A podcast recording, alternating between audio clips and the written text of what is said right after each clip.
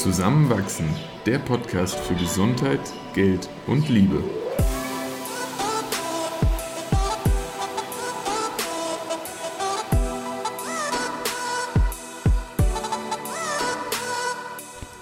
Willkommen zu einer neuen Folge von Zusammenwachsen.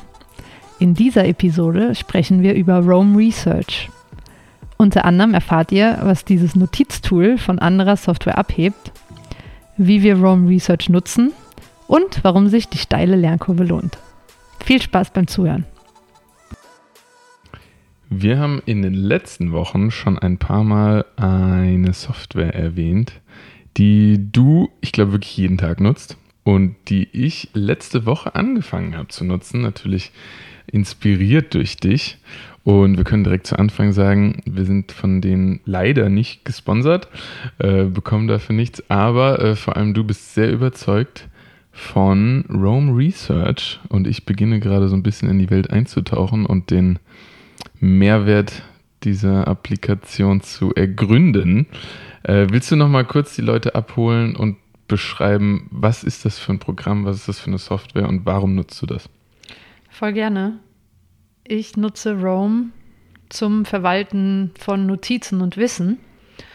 Und was Roam von vielen anderen Notiz-Software-Tools unterscheidet, ist, dass es auf einem Netzwerk basiert. Das heißt, es ist nicht hierarchisch mit einer Ordnerstruktur, wie zum Beispiel bei Notion oder Google Notizen oder allen anderen Ordnerstrukturen, die man so anlegt, um vielleicht auch Notizen und Wissen zu verwalten, sondern es eben über diese offene Netzwerkstruktur funktioniert. Und das klingt erstmal total abstrakt mhm. und ich habe auch irgendwie so zwei, drei Anläufe vor einem halben Jahr gebraucht, um mich genauer damit zu beschäftigen. Wenn man dann aber erkennt, wie unterschiedlich und neu dieses System ist und wie viel mehr es ans Denken anknüpft, dann kann man nicht anders, als sich in Rome zu verlieben. Und abgesehen von uns beiden, ich schreibe ja auch Artikel auf Medium, da haben wir auch schon mal eine Folge zu aufgenommen, äh, haben mich in letzter Zeit so viele Leute angeschrieben auf LinkedIn, auf ähm, Social Media, auf Medium mit dem Kommentar, du hast echt mein Leben verändert durch diesen Hinweis auf Rome. Krass. Und von ja. daher geht es nicht nur uns so, sondern auch vielen anderen. Und es ist jetzt kein Allheilmittel, aber wenn man irgendwas macht, wo das Speichern von Wissen Sinn macht, hm. dann ist das ein sehr hilfreiches Tool. Also ich habe ja gerade berichtet, dass ich noch so da ganz am Anfang stehe und jetzt gerade so dabei bin, meine ersten Notizen dort niederzuschreiben und die, die ersten Gedanken und, und Inhalte dort auch zu sammeln. Und mir fällt es noch wahnsinnig schwer, weg von diesem Ordnerstrukturdenken zu kommen. Ich habe jedes Mal, wenn ich da irgendwie eine neue Zeile beginne, das Gefühl, oh je, das, was ich da gerade schreibe, versinkt im Irgendwo und ich werde es nie wiederfinden. Und habe ich da jetzt irgendwie das nicht richtig markiert? Wird das Programm, wenn ich danach suche, mir das wieder zeigen können? So, also ich denke noch, ah, ich, ich klicke mich lieber durch sieben Ordnerebenen, aber dann weiß ich, da ist genau das Richtige in diesem Ordner drin, was ich jetzt brauche.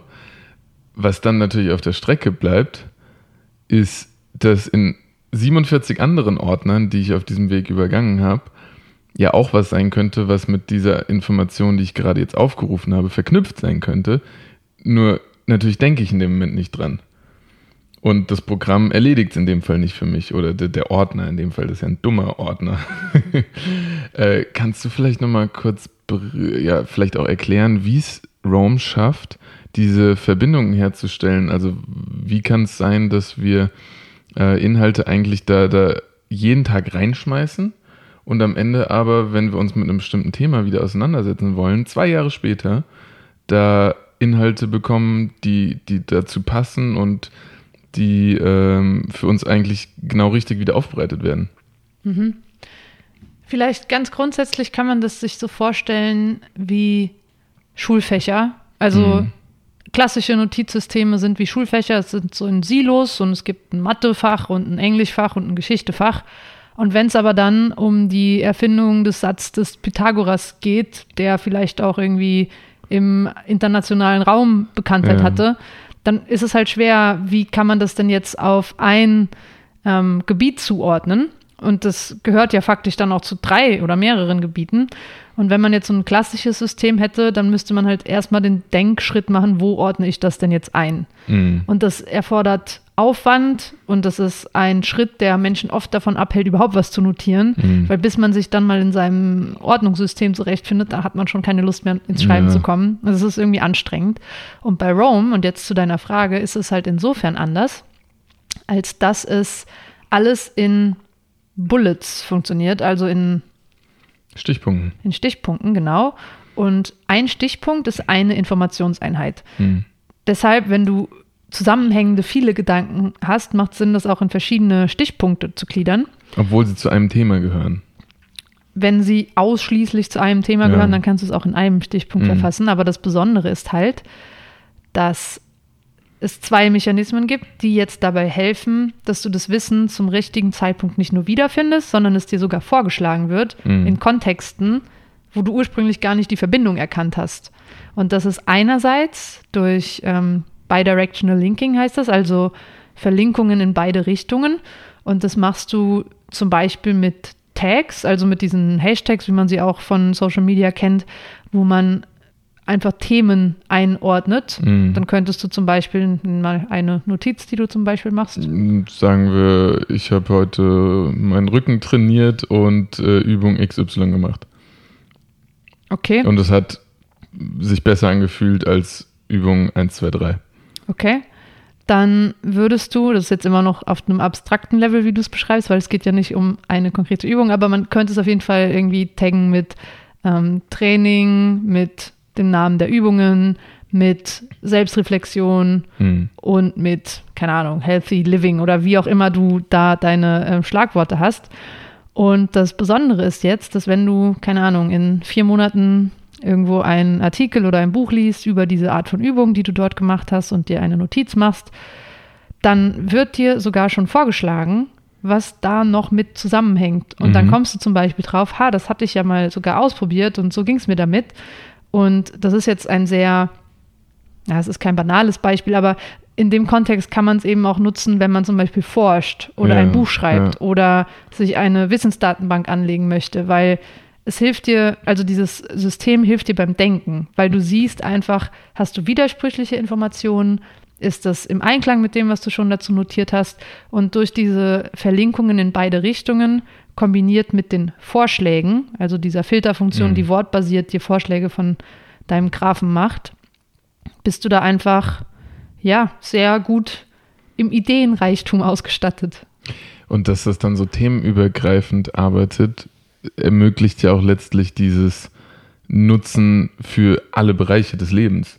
Also was mich letztlich auch so ein bisschen überzeugt hat, zu sagen, ich teste das jetzt zumindest mal aus, war, dass ich so die Möglichkeit gesehen habe, viele aktuell genutzte Ordner, aber auch Programme so, doch zu vereinen.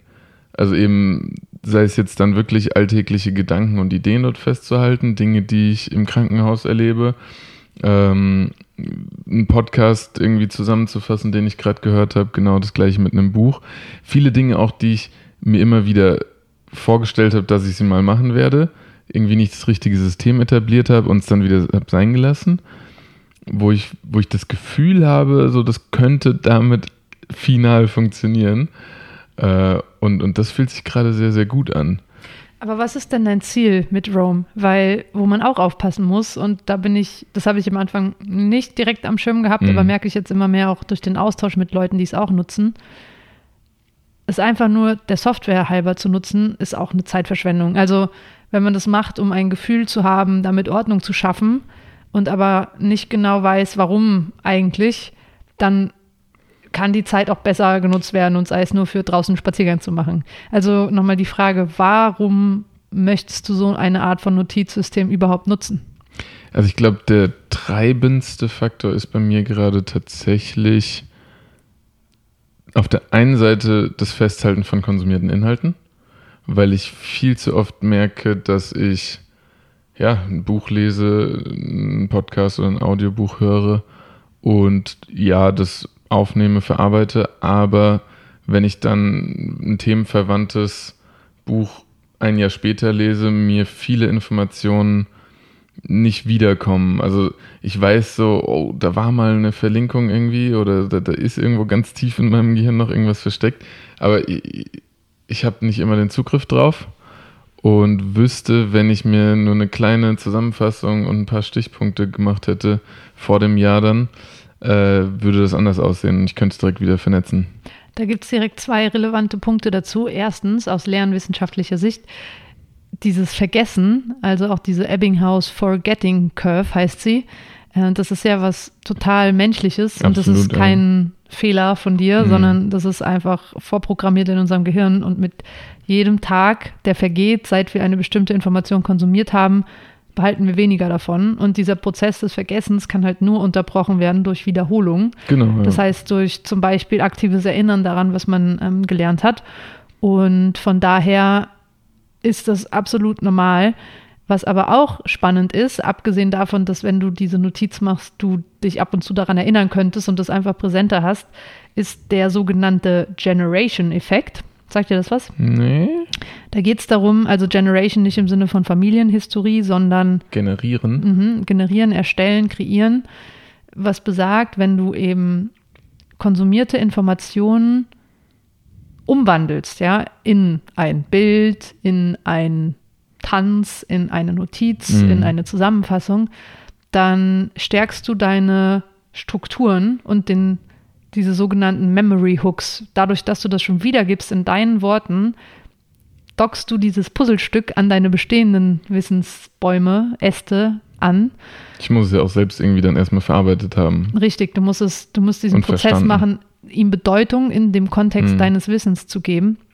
Und dadurch festigst du schon das Konsumierte. Also selbst wenn du nie wieder diese eine Notiz anschauen würdest, mhm. ist die Wahrscheinlichkeit, dass du es dir behältst und in relevanten Momenten daran denkst, ja. deutlich höher, dadurch, dass du dir diese Notiz erstellt hast. Mhm. Ja, also sehr, sehr guter Punkt.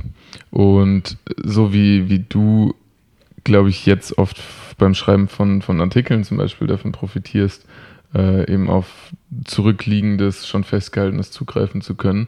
So habe ich halt auch die Hoffnung, dass ich ja doch in Bereichen, wo ich mich gerade intensiver irgendwie hineinarbeite als in anderen, ähm, da dann ja, wie, wie so ein Second Brain auch für mich anlegen kann, wo, wenn ich dann mal, äh, und sei es jetzt groß gedacht, irgendwie ein Paper irgendwo zu schreiben will, da direkt eine Sammlung von den Sachen habe, die, die ich mal konsumiert, gelesen, gehört oder auch wirklich in der Praxis angewandt habe. Absolut. Also gerade jetzt mit deinem beginnenden Praxisjahr als mhm. angehender Arzt ist das meiner Meinung nach ein wirklich fantastischer Anwendungsfall, weil du so deine eigene Wissensdatenbank erstellen kannst. Auch der Zeitraum erstmal abgeschlossen ist, in dem mhm. das Ganze stattfindet.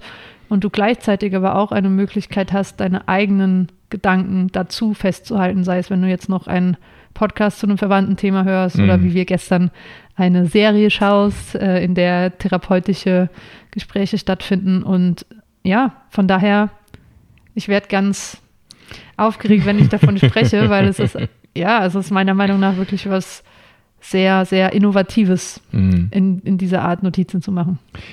Ich muss aber sagen, ich finde diesen Anfang gerade sehr, sehr schwierig. Also es ist kein intuitives Tool. Und es ist auch am Anfang, finde ich, noch ein bisschen unbefriedigend, weil man den Mehrwert noch nicht erkennt, solange da nicht viele Inhalte eingegeben worden sind. Auch wenn ich jetzt äh, nach einem Stichwort suche, natürlich ploppt da nicht viel auf im Moment. Und es ist halt wirklich auch, ja, man muss eine neue Art der Bedienung und, und Denkweise lernen. Das stimmt. Es gibt schon diesen Moment des Struggeln, weil ja. man sich nicht auskennt, noch nicht weiß, wie man es benutzen soll. Aber es gibt sehr viele Tutorials mittlerweile auch schon. Auch von dir. Auch von mir. Und ich sag mal, wenn man so vier bis sechs Stunden investiert, um sich mhm. so mit den Grundfunktionen vertraut zu machen und übt und mal ausprobiert, dann hat man schon die Tools, die man braucht. Und es ist jetzt nicht so wie bei Excel, dass du erstmal lernen musst, Makros zu programmieren. Ja, das stimmt du kannst wirklich so die 80 äh, Prozent der Funktionen mhm. gut nutzen, wenn du so fünf, sechs Stunden investiert hast. Also es ist jetzt nicht so ein riesen Zeitcommitment. Nee, das, das geht auf jeden Fall. Aber es ist zum Beispiel jetzt anders als einfach nur eine Notiz-App äh, von, von Google, wo man Sachen reinschreibt und nach drei Minuten alle grundlegenden Funktionen erkannt hat, weil es eben nicht viele gibt. Ja. Aber stimmt. es hat halt auch einen ganz anderen Rahmen der Möglichkeiten und äh, da bin ich mal gespannt, den noch zu erkunden. Voll. Gibt es noch was, was du Rom bezüglich äh, loswerden willst gerade? Es gibt eine Seite, die nennt sich roambrain.com.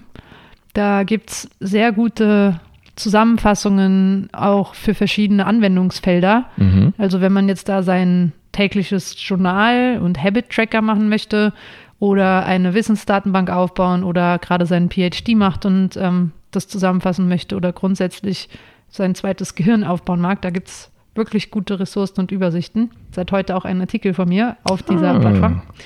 Und was auch sehr cool ist, dass ähm, alles rund um Rome eine sehr lebhaft unterstützende Community hat. Das heißt, wenn man da irgendwie nicht weiter weiß, dann gibt es immer zehn Leute, die, die da direkt ähm, unterstützen. Genau. Und ja, ansonsten war es das, glaube ich, mit meinen Gedanken zu Rome. Ich bin gespannt, wie es sich weiterentwickelt. Bei mir hat es ja jetzt auch schon meinen Schreibprozess wirklich deutlich schneller gemacht.